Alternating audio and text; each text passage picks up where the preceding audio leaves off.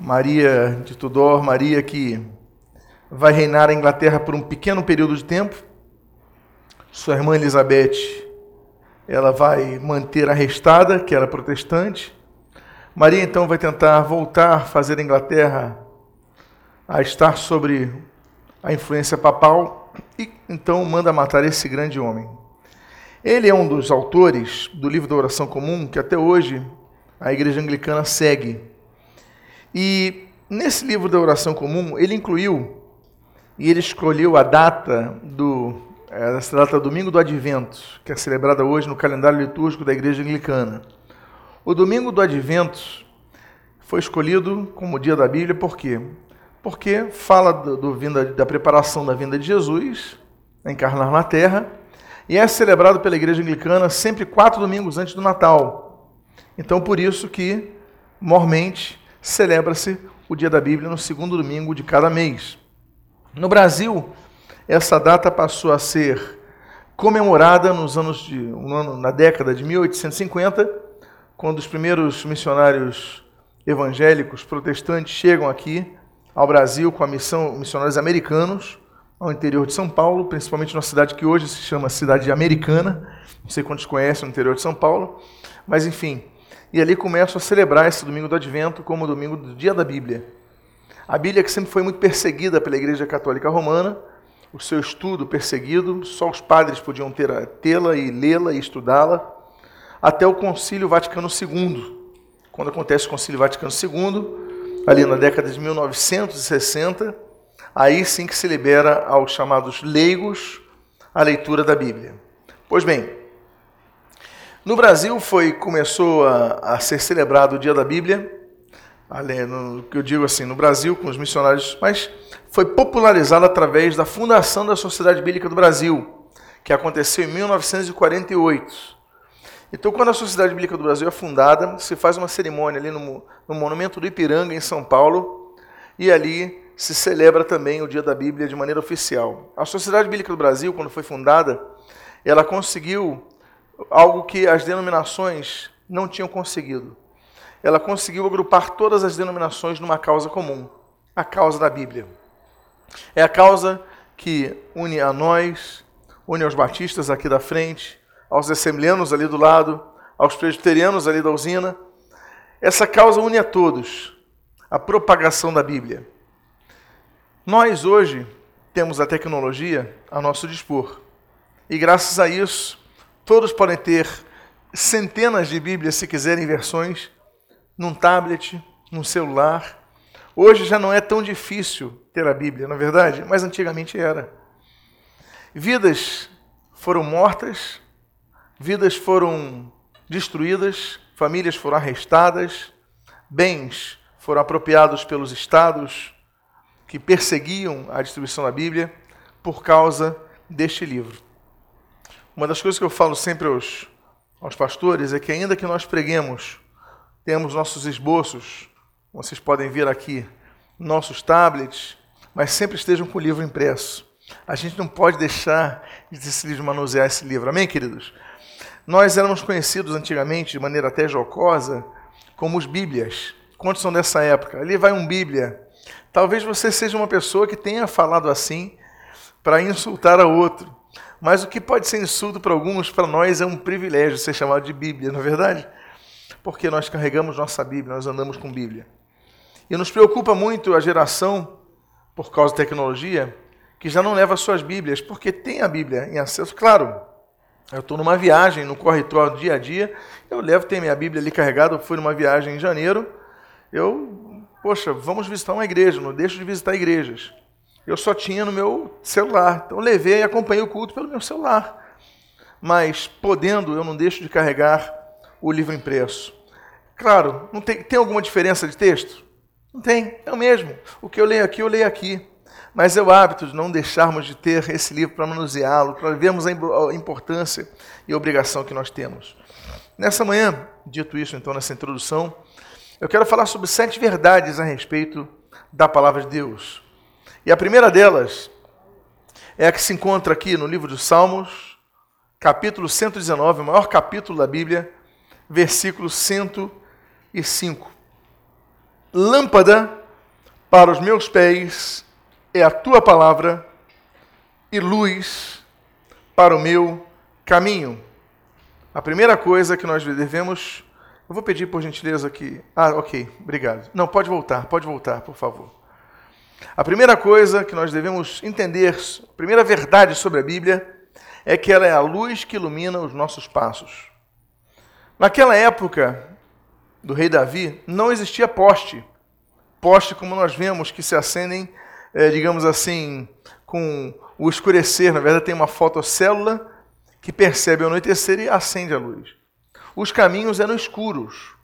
Havia luz na cidade, naturalmente, óleo de baleia, outros tipos de óleo que acendiam, óleo de oliva, que acendiam chamas nas cidades. Mas saindo das cidades, não havia luz. A única luz que havia era a luz da lua, principalmente quando havia lua cheia, e a luz das estrelas, que não ilumina praticamente nada. Tirando isso, inclusive quando o céu estava nublado, nada se via. Então o que acontecia com os viajantes? Eles tropeçavam, tinha muito problema de quebra de ossos naquela época. As estradas não eram pavimentadas como são hoje. Não havia o rolo compressor. Então era só tirar um capim e fazia-se o caminho. Havia muita pedra no caminho. E as pessoas então tinham muito problema. Ninguém se aventurava a caminhar na noite. Ninguém se aventurava a andar, normalmente trilhar no caminho comum só podiam fazer quando tinha uma lâmpada. Então eles pegavam uma lâmpada e iam trilhando, mas a lâmpada, inclusive, iluminava talvez um metro, se não muito, dois metros ao redor daquela lâmpada, que, volto a dizer, era um óleo, era um óleo, era como se fosse uma vela acesa e olhe lá. Não podia ser muito, muito acesa, né, porque ia, daqui a pouco ia ser consumido aquele óleo. Senão a pessoa ia transportar algo muito pesado. Então, para ser uma coisa prática, tinha que ser um trajeto curto, porque depois o óleo se apagaria, a chama se apagaria. Quando então o autor ele usa esse exemplo do caminho e da luz, ele diz que a Bíblia é a palavra de Deus, é a lâmpada para os nossos pés, é a luz para os nossos caminhos. O que, que ele quer dizer com isso? Que nós erramos, nós nos machucamos, nós quebramos nossos ossos, nós somos prejudicados quando nós trilhamos um caminho sem a palavra de Deus. Um dos grandes motivos pelo qual a Igreja Católica Romana se tornou esse festival de dogmas, que são, na verdade, superstições, que foram sendo adicionadas com o tempo, foi a ausência da palavra de Deus para o povo. As pessoas não tinham acesso às Escrituras, não liam as Escrituras, então iam aceitando tudo tinham uma visão, aceitavam. Acontecia uma coisa, aceitavam. E adoravam alguma coisa e, aceit... e aquilo foi entrando na igreja. Quando nós temos a palavra de Deus, ela se torna lâmpada para os nossos pés. Ela ilumina os nossos pés. Ela faz com que nossos pés não se resvalem, que nós não tropecemos. Então nós temos que, em primeiro lugar, entender que a palavra de Deus deve ser a lâmpada para os nossos pés.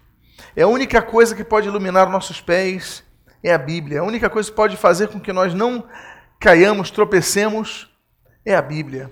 Devemos ter a Bíblia como lâmpada para nossos pés e luz para o nosso caminho. Por quê?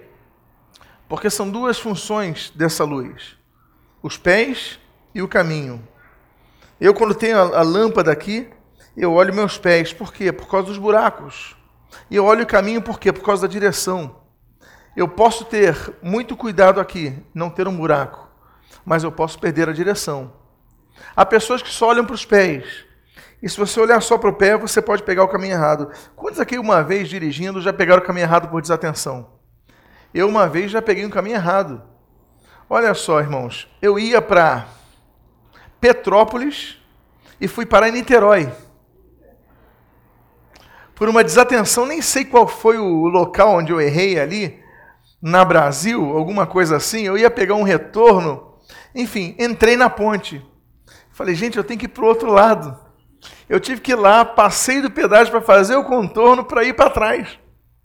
Por quê? Porque eu não estava olhando para o caminho, eu estava olhando só para meus pés. Eu estava olhando só para. A lâmpada era só para meus pés, mas não era luz para o meu caminho. Não apontava onde devia andar. Eu devia estar atento, não apenas na condução da minha direção, mas atento nas placas indicadoras. Muitas vezes nós erramos em nossos caminhos porque só olhamos para os nossos pés. Muitas vezes nós olhamos tanto para nossas situações pessoais, particulares, os nossos problemas pessoais, que esquecemos de olhar para onde Deus quer nos levar. E são coisas diferentes. Porque muitas vezes nós temos, claro, todos temos problemas a lidar, situações a lidar, situações a, a enfim, a resolver, todos nós temos.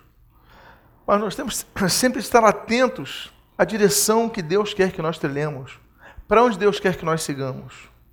Qual é o motivo que nós devemos, e só nós só conseguimos fazer isso quando estamos bem atrelados à palavra de Deus. Quanto mais lermos a palavra de Deus, mais sensíveis vamos estar à voz de Deus. Quanto mais eu ouço a voz de alguém, mais sensível eu sou a esta voz. Eu posso dizer para vocês que se qualquer filho meu me ligar em qualquer momento, eu vou reconhecer a voz deles. Agora, talvez se algum membro da igreja que eu não converse tanto me ligar, talvez eu não reconheça a voz. Não é verdade? Eu lembro que quando era criança, o Natan novinho, e eu ligava assim para ele, aí eu falava assim, aí ele atendia, quando eu via que era a voz dele, porque quando era criança ele gostava de atender o telefone. Acontece muito com as crianças, né? elas correm para o telefone, eu via que era ele, aí ele, quem é? Aí eu falava assim, é o Zé Colmeia. Ele, o Zé Colmeia? É o Zé Colmeia, tudo bom? E o Natan embarcava. Até o dia que o Zé Colmeia ficou frustrado. Eu falei assim: Ô Zé Colmeia, pai, pode falar, pai, eu sei que é o senhor. Com o tempo, a nossa voz ela vai ficando mais conhecida. Eu gosto até de citar aquele poema belíssimo, Saint-Pierre-Exupéry, que é autor do livro Príncipe, o Príncipe, o Pequeno Príncipe, que ele diz que o tempo que nós gastamos com a nossa rosa é que tor tornou a nossa rosa, a minha rosa, ele falando assim, tão importante para ele. A dedicação do tempo que nós damos à Bíblia mostra que nós valorizamos a Bíblia. Eu tenho dificuldade em entender pessoas que não leem a Bíblia dizerem que amam a palavra de Deus. Eu tenho dificuldade em entender pessoas que só abrem a Bíblia aos domingos, ou quartas-feiras, ou quando estão no culto, dizerem que amam a palavra de Deus, se não abrem durante a semana. A palavra de Deus tem que ser lida, tem que ser amada, você tem que dedicar tempo a ela. Assim como minha avó dedicava tempo às plantas, você sabia que minha avó morava na Vila da Penha? E todo sábado eu ia para lá, ou sexta-noite, para dormir, geralmente, depois de um curso. Eu ia lá para passar o meu sábado com meus colegas ali, jogando bola ou sábado de manhã. Pois bem, mas quando eu chegava sábado de manhã, que geralmente chegava sexta-noite, ela estava ali já descansando e tudo mais, mas chegava sábado de manhã, não raras vezes, não raras vezes, eu encontrava ela falando, porque entrava, bem na entrada tinha um jardinzinho. Eu encontrava ela conversando com as plantas. Eu falava, como é que alguém pode conversar com uma samambaia? Qual o sentido? Mas tem um sentido. Sabe que as plantas sentem isso? Você sabia disso? Sentem. E ela conversava com elas.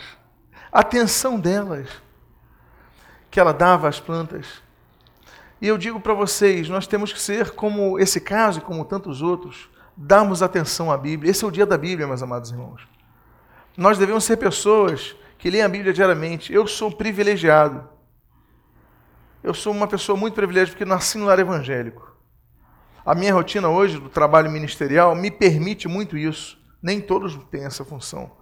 Muitas vezes sua rotina no dia a dia é tanto a fazer, você chega em casa cansado, mas ainda assim, ainda assim, tome seu banho, reserve um tempo para a leitura diária. E antes de sair de casa, leia, leia um devocional, leia um texto bíblico, nem que seja um curto texto, mas não deixe de ler a Bíblia. Por quê? Porque quando nós nos dedicamos a ler a Bíblia, a conhecer mais a Bíblia, então ela se torna não apenas a lâmpada para nossos pés, mas ela se torna a direção, a luz para o nosso caminho. Estamos mais sensíveis à voz pelo contato. Nós ouvimos mais, nós ficamos mais, fica mais claro o caminho que nós devemos seguir. Uma segunda verdade sobre a palavra de Deus está em Deuteronômio capítulo 8, versículo 3. E o texto diz assim: Ele te humilhou e te deixou ter fome e te sustentou com maná que tu não conhecias, nem teus pais o conheciam, para te dar a entender que não só de pão viverá o homem, mas de tudo que procede da boca do Senhor viverá o homem. A segunda coisa que nós devemos aprender, a segunda verdade sobre a Bíblia, é que a Bíblia é o alimento que nos fortalece e nos faz viver. Eu digo, pergunta a você: uma criança que não tem o privilégio de ser amamentada. E ela nasce e o máximo que recebe é, enfim, pouco alimento. Ela chora, chora com fome e das várias vezes que ela podia mamar, ela mama uma vez por dia. Isso vai afetar a vida dessa criança? Sim ou não? Ela vai afetar o quê? Vamos lá. Em primeiro lugar, o crescimento, não é isso? Segundo lugar, o que, que vai afetar? Vai afetar a mente dessa criança. Não vai ter nutrientes. Ela vai ser uma pessoa com maior dificuldade de memorização. Maior dificuldade, ela vai ter algumas dificuldades. Ela vai estar subnutrida. Ela pode até sobreviver, mas se se alimentar mal, ela não vai ser uma pessoa saudável. Ela vai ter propensões a várias enfermidades, como uma pessoa que se ama mente desde cedo, não tem. A Bíblia é exatamente isso. A vida cristã pode ser vivida sem uma Bíblia. Vivida. Eu quero dizer aqui no sentido de você pode se passar por um crente. Você vai no culto, levanta suas mãos, louva o Senhor, canta os corinhos, ouve a pregação, e graças a Deus por isso, porque nós temos agora uma geração que nem igreja vai. Ainda pelo menos ouve a pregação, graças a Deus por isso. Mas depois só volta a ouvir a pregação se você só vai o domingo à igreja, ou dois de semana, no próxima semana. Você não se alimenta. O que, que vai acontecer com a sua vida espiritual? Você vai ser uma pessoa que vai ser raquítico espiritualmente. Você vai ser uma pessoa que vai ter pouco conhecimento da palavra e por causa disso vai ser pouco alimentado. Hoje em dia é fácil ser crente. Como eu falei para vocês, você pode ir a mil shows, e indiretamente vai estar ouvindo a palavra, sim. Você pode louvar, mas se você não se alimentar diariamente da palavra, você nunca vai ser uma pessoa saudável. Vai ser sempre subnutrida, talvez até desnutrida, conforme a quantidade de alimento. Nós devemos ser pessoas que nos alimentam todos os dias. Eu digo para você uma coisa: quem aqui gosta de ir num rodízio? Levante a mão. Só vocês? Ah, bom. Pois bem, eu faço uma pergunta a você que gosta de um rodízio. Imagina que você vai no rodízio e você come, come, come, até o momento que o sujeito chega com a carne e você, não, muito obrigado. Eu sei que com o Marcelo não acontece não. Acontece, Marcelo? Não acontece não. Com ele não acontece. Ele pode vir de mim. Mas geralmente as pessoas chegam um momento que se não passam mal. Aí você comeu muito. Isso foi no almoço. Aí chega o jantar, você já está. Não, mas eu comi muito. No dia seguinte você acorda com o teu estômago roncando. Acontece ou não acontece? Você foi no rodízio no dia anterior, mas no dia seguinte você precisa comer. O seu organismo já metabolizou tudo que tinha que metabolizar. Já passaram as horas. Ele precisa, ele exige mais nutrientes. Ele requer mais vitaminas, ele requer mais vai pedir mais alimento. Você comeu muito, mas no dia seguinte você precisa de mais. Você se alimentou no culto, foi abençoado no culto, ouviu a palavra, Deus edificou a sua fé. Aí você volta para casa, no dia seguinte eu pergunto a você: você já está saciado? Não. Nós devemos no dia seguinte buscar mais e mais e mais e mais e mais do conhecimento da Bíblia. Então a leitura da Bíblia, esse é o dia da Bíblia, Ele tem que ser algo, tem, eh, tem, eh, ela tem que ser algo, a leitura da Bíblia, tem que ser um ato contínuo, contínuo e não apenas um ato religioso. Não podemos ser pessoas que só abrem a Bíblia na igreja, mas temos que continuamente ler a Bíblia nas nossas casas, continuamente buscarmos o conhecimento da palavra de Deus. Então que você possa ser uma pessoa assim. Domingo você ouviu a palavra, glória a Deus, mas segunda-feira, leia a Bíblia na sua casa. Terça-feira, leia a Bíblia na sua casa. Quarta-feira, leia a Bíblia. Todos os dias, não deixe de ler a Bíblia, porque ele é o alimento. Você sabe de uma coisa? Me desculpem, meus irmãos, por favor. Vocês sabem de uma coisa? Quando você vai num país muçulmano, você sente que você precisa ser um cristão melhor. Eu estava ano passado em Istambul. Meu hotel ficava perto de uma mesquita. Istambul tem muita mesquita.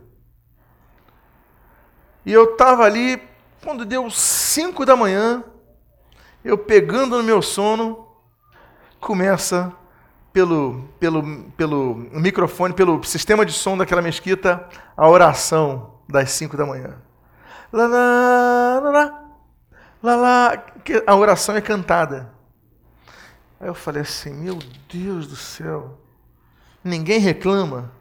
Eu falei: Tá louco de alguém reclamar. Aí depois, as outras orações, eu acho que era 10 da manhã, depois uma da tarde, etc e tal. E aquelas orações ao decorrer do dia. E todo mundo para para orar para lá. Para orar para Alá. E não para o Deus que manifesta a sua glória em Jesus Cristo. Mas para um Deus que detesta os cristãos, são infiéis a um Deus estranho. Mas eles não reclamam em acordar todo dia cinco para buscar. E o que, que eles oram? Como minha filha comentou, ela está lendo o livro sobre a Malala. Eles oram, oram o Alcorão. Eles oram, abre aspas, a Bíblia deles, o Alcorão. Todos os dias. Aí você vai pegar um ônibus, eles estão ali lendo o tempo todo. Aí você fala assim, e nós evangélicos? O que, que nós perdemos? Onde nós perdemos? Nós perdemos. Não somos regrados para orar como a igreja primitiva era. Não tinha as várias orações do dia? Tem uma coisa que eu critico muito a Igreja Católica Romana, claro, é uma seita nascida dentro do cristianismo, e eu sou muito claro e debato isso com todo esmero. Agora, tem uma coisa que eu não contesto. Que todos os dias às seis horas da tarde eles param, ainda que rezando a entidades sob o nome de Maria ou outras, mas às seis horas da tarde, o que, que eles fazem?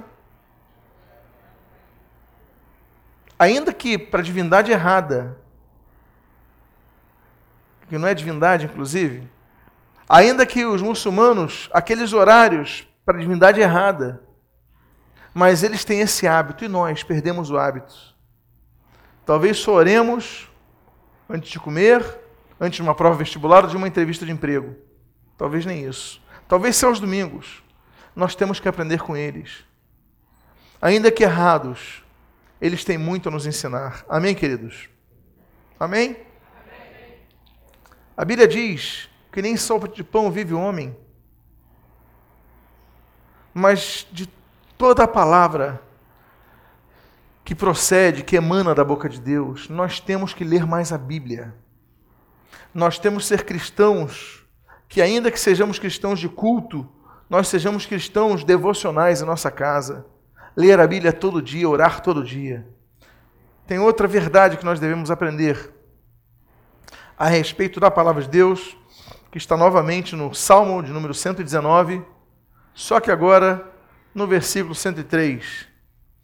Diz assim: Quão doces são as tuas palavras ao meu paladar, mais que o mel à minha boca.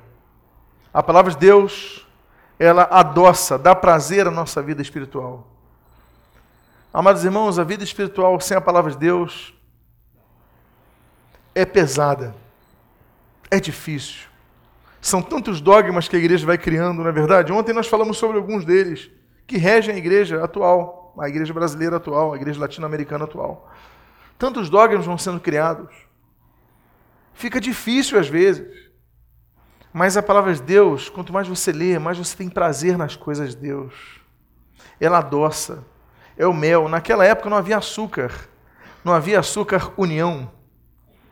Não havia açúcar de nenhuma outra marca. Não havia açúcar em Israel, a cana-de-açúcar, não, não havia ainda esse desenvolvimento nessa época de Davi. A coisa mais doce que existia era o mel.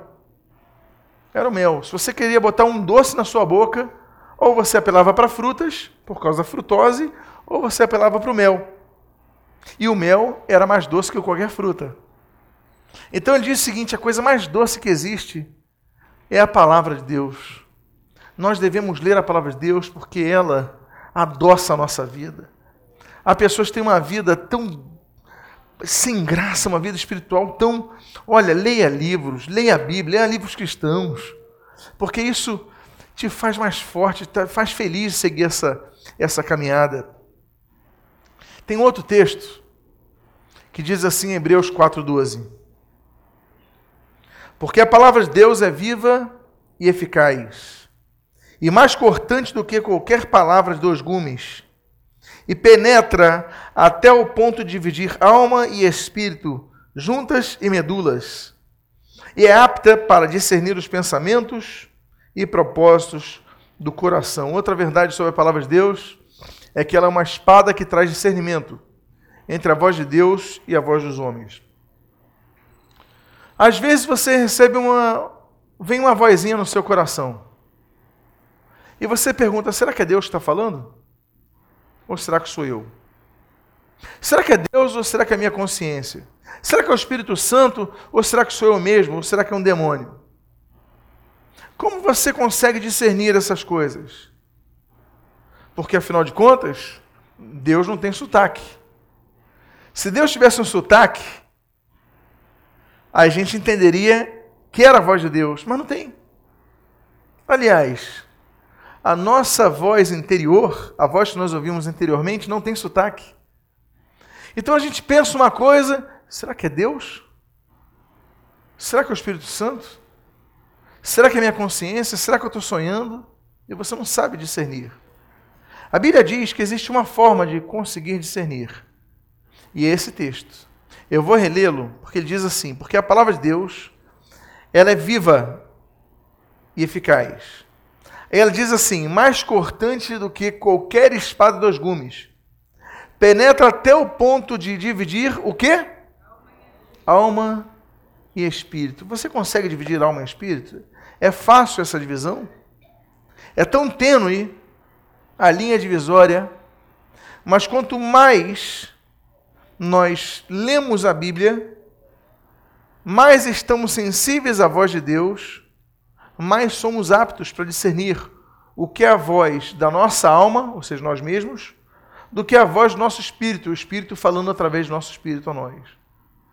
Então, quanto mais nós lemos a Bíblia, mais nos tornamos aptos para fazer essa separação. Por isso que ela continua dizendo, o texto que a gente está lendo, diz assim: E penetra até o ponto de dividir alma e espírito, juntas e medulas, e é apta para discernir o quê? Os pensamentos e os propósitos do coração humano, ou seja, nossa alma. Se você quer, quando vê aquela voz interior, discernir isso é de Deus, isso é da minha carne, leia a Bíblia. Ela promete que quanto mais você lê, mais discernimento você vai ter. O que é a tua alma, o que é o espírito. Porque quantas coisas nós falamos, ou pensamos, ou agimos, crendo que coisas são coisas de nós mesmos. Mas não. Isso é a palavra de Deus que faz com que nós consigamos discernir. Quanto mais você ler, mais você estudar, mais você vai conseguir. Opa, essa não é a voz de Deus. Essa é a voz minha carne. Opa, essa é a voz de Deus. Assim vou fazer. Uma outra verdade a respeito da palavra de Deus está novamente no capítulo 119, que é um grande poema da Bíblia, só que no versículo 11. E o texto diz assim: Guardo no coração as tuas palavras para não pecar contra ti. A forma que nós temos para não pecar é qual? É guardar a palavra em nosso coração. Porque quanto mais nós temos a palavra, nós temos a fé. Não é isso que diz a Bíblia? Que a fé vem pelo ouvir e ouvir pela pregação da palavra de Deus. Quanto mais nós ouvimos a palavra, quanto mais nós lemos a palavra, quanto mais nós esquadrinhamos a palavra, mais nos tornamos fortes. E quando guardamos a palavra no coração, nós evitamos pecar. Podemos não pecar. Quando vem a tentação, afiados na palavra, nós sabemos entender o que é a voz de Deus, o que é a voz do Espírito, o que é a voz do diabo ou seus agentes. Nós sabemos discernir. Nós sabemos o que entristece a Deus. Então nós temos a condição de dizer não. Se você estiver mais firme na palavra, você vai estar mais fortalecido e vai conseguir dizer não. Vai dizer não e a coisa não vai acontecer. Agora, se você estiver fraco, você nem vai conhecer a palavra e você vai errar. É por isso que o penúltimo texto que eu tenho a trazer essa noite, essa manhã, está no livro de Jeremias, capítulo 23, versículo 29, na sua primeira parte. E a Bíblia diz assim: Não é a minha palavra fogo, diz o Senhor. A palavra de Deus é o fogo que queima e purifica. Existiam basicamente duas formas de eliminar impurezas naquela época. Hoje existem mais. Naquela época existiam duas formas de eliminar impurezas: a água e o fogo. Só que a água sempre foi um meio paliativo de eliminar a impureza.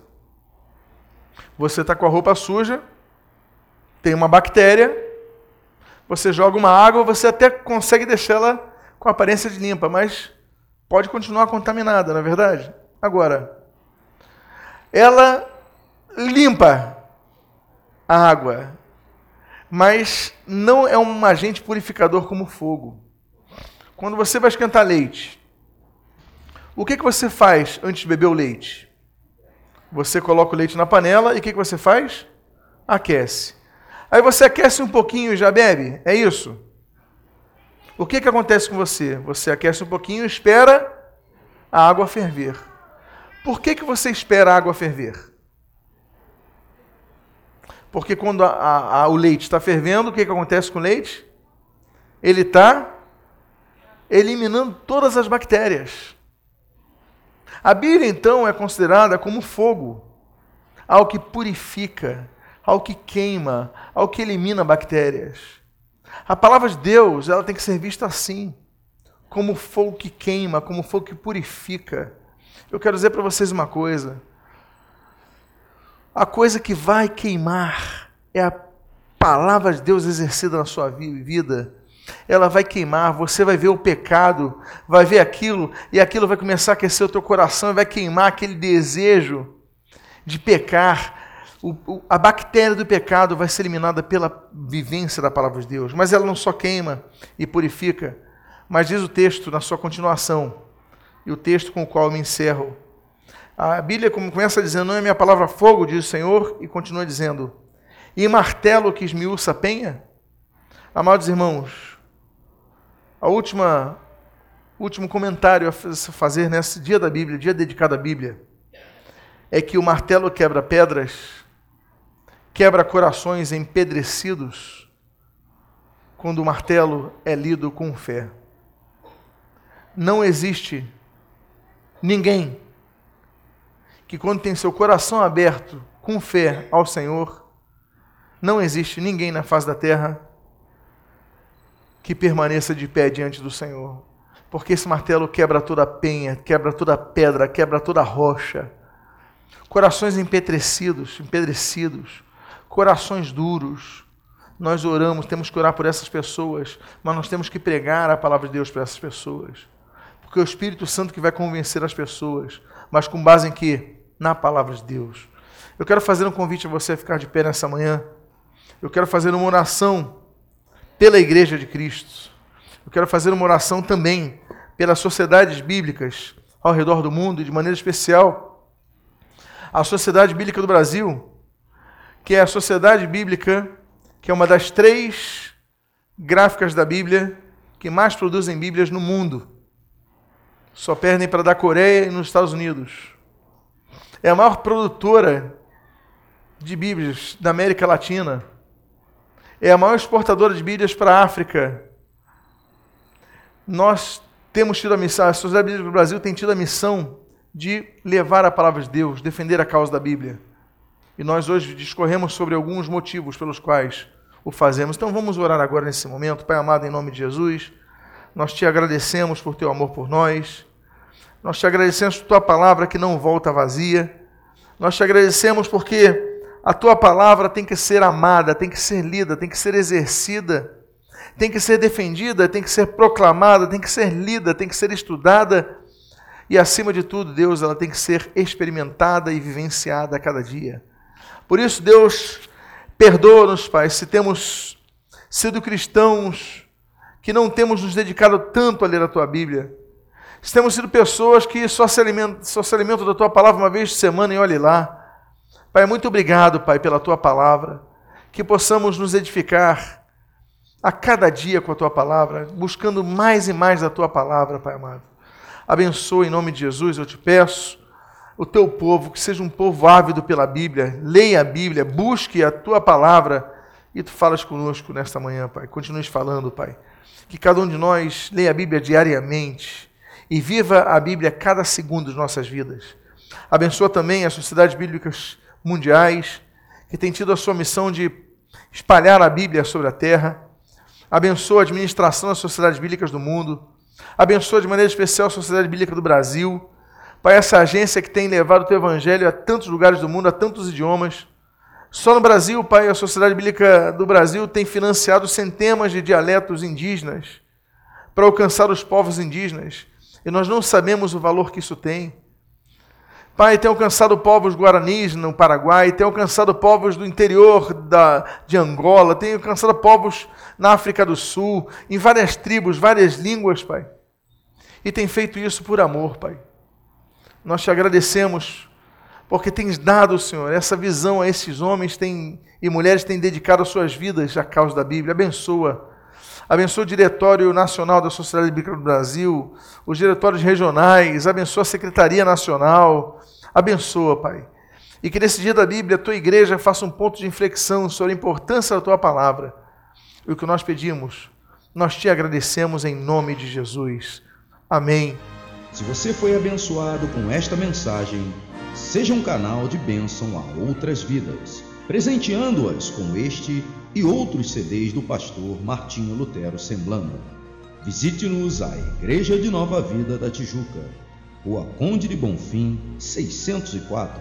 Sua família na Tijuca.